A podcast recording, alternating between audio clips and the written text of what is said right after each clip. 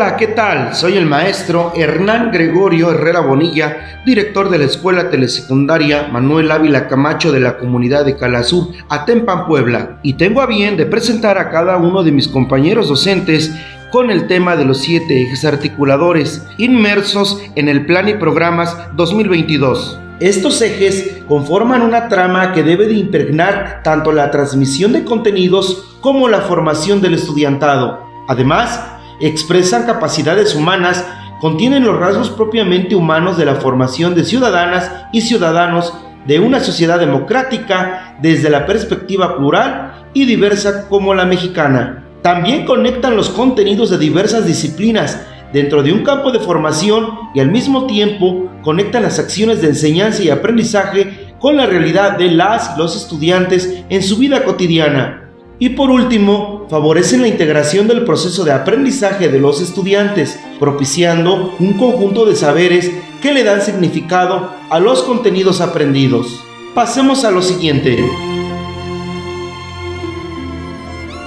Mi nombre es Guadalupe Xochitl Ceja Chagoya y les voy a hablar del eje articulador inclusión. La inclusión es una articulación entre todos los demás ejes, de reconocer nuestras diferencias, así de reconocernos como sujetos de derecho donde todas y todos tenemos las mismas oportunidades. Además, la inclusión y la equidad son muy importantes en la nueva escuela mexicana y en las propuestas de metodologías de enseñanza y aprendizaje, porque posibilitan atender a todas y todos los niños, entendiendo sus distintos ritmos y estilos de aprendizaje, pero sobre todo porque da la oportunidad de romper con la idea de una homogeneidad del estudiantado. Trabajar la inclusión desde el aula, la escuela y la comunidad como un factor de aprendizaje permite abrir nuevos espacios para que las y los alumnos manifiesten cómo les está llegando la información y lo están aprendiendo, así como el resultado de los procesos que están haciendo. Se debe trabajar con la diversidad como un factor de riqueza de habilidades, por medio de dinámicas grupales, lecturas cortas donde se hable de diferencias, debates y diálogos colectivos, para concientizar a todos nuestros estudiantes a respetar la diversidad que existe entre ellos. Soy el maestro Hernán Herrera y les voy a hablar de uno de los ejes articuladores, pensamiento crítico. En este eje lo crítico se entiende como la recuperación del otro desde la diversidad se construye también un pensamiento que permite justificar y emitir juicios sobre un tema escolar o aspectos de la realidad. También los niños y adolescentes aprenden a interrogar, explicar y prever hechos cotidianos en la escuela y comunidad. Este proceso implica un proceso amplio de formación dirigida a la justicia social, un desarrollo de razonamientos fundamentados de manera lógica coherente y clara, con la capacidad de búsqueda, selección, organización y presentación de distintos tipos de información. Es decir, que las y los alumnos desarrollen su propio juicio, sean autónomos para pensar de manera razonada y argumentada. También se acercan a la realidad desde diferentes perspectivas, la interroguen y en su caso puedan contribuir a transformarla.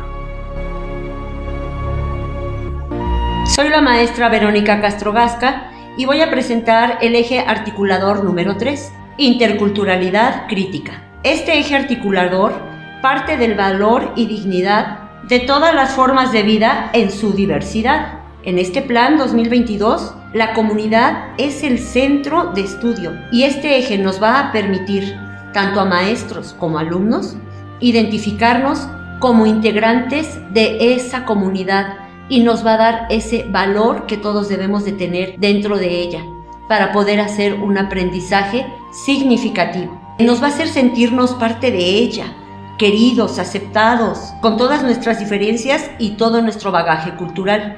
Recordemos que estamos hablando de una interculturalidad, de lo que yo pienso, de lo que yo siento. Ya no nada más es de lo externo, también es lo interno.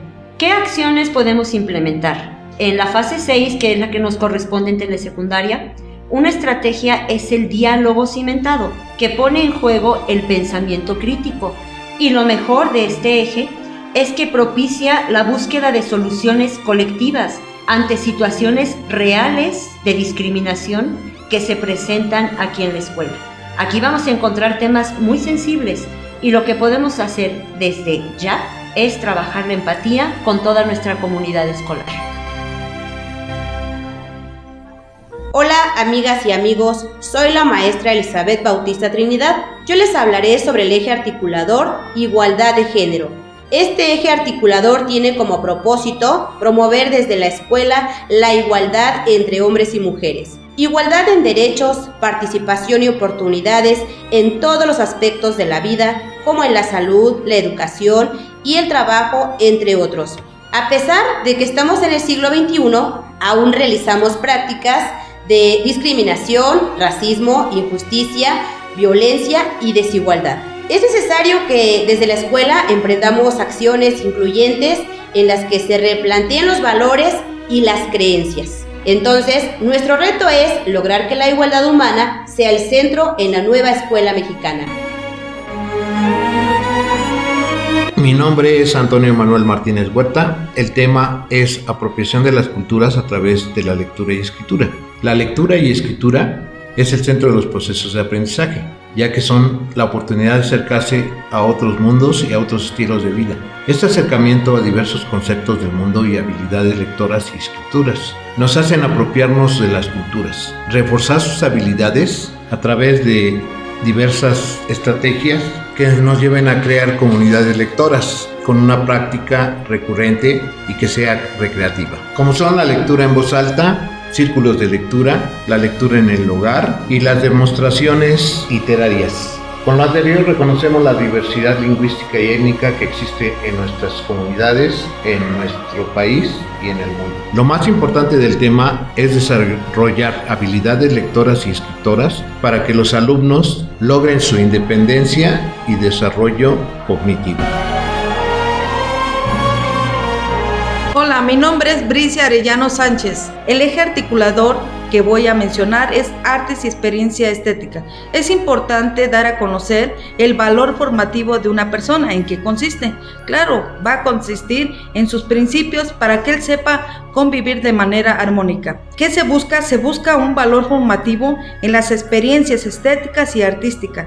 ¿En qué se puede lograr? Se puede lograr ampliar, crear y reconocer y sobre todo reconocer y recuperar ese valor formativo, apreciando nuestras experiencias para tener un juicio crítico y formar ciudadanos libres.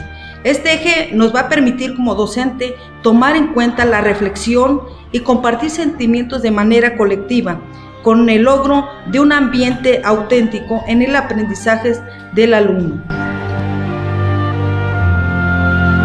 Hola, los saluda su amiga de siempre, Rosana Martagón López. Hoy comentaremos uno de los siete ejes articuladores, vida saludable, tema de gran importancia en la salud para niñas, niños y adolescentes. La alimentación influye en diferentes aspectos, emocionales, digestivos y de salud. Una vida saludable está determinada por los hábitos y costumbres familiares, sociales, económicos y culturales, según su contexto. Una alimentación equilibrada nos motiva a tener un cuerpo sano y una mente sana. Son aspectos importantes para conservar una buena salud de calidad. La familia también influye en la alimentación para mejorar hábitos y la nueva escuela mexicana tiene a bien involucrar a niñas, niños y adolescentes a tener una alimentación para su desarrollo intelectual y social en la escuela y en casa. Y es así como podemos concluir que los ejes articuladores conectan los contenidos de diferentes disciplinas dentro de un campo de formación y al mismo tiempo conectan las acciones de enseñanza y aprendizaje con la realidad de las y los estudiantes en su vida cotidiana. De acuerdo al Plan de Estudios 2022 para Educación Preescolar, Primaria y Secundaria.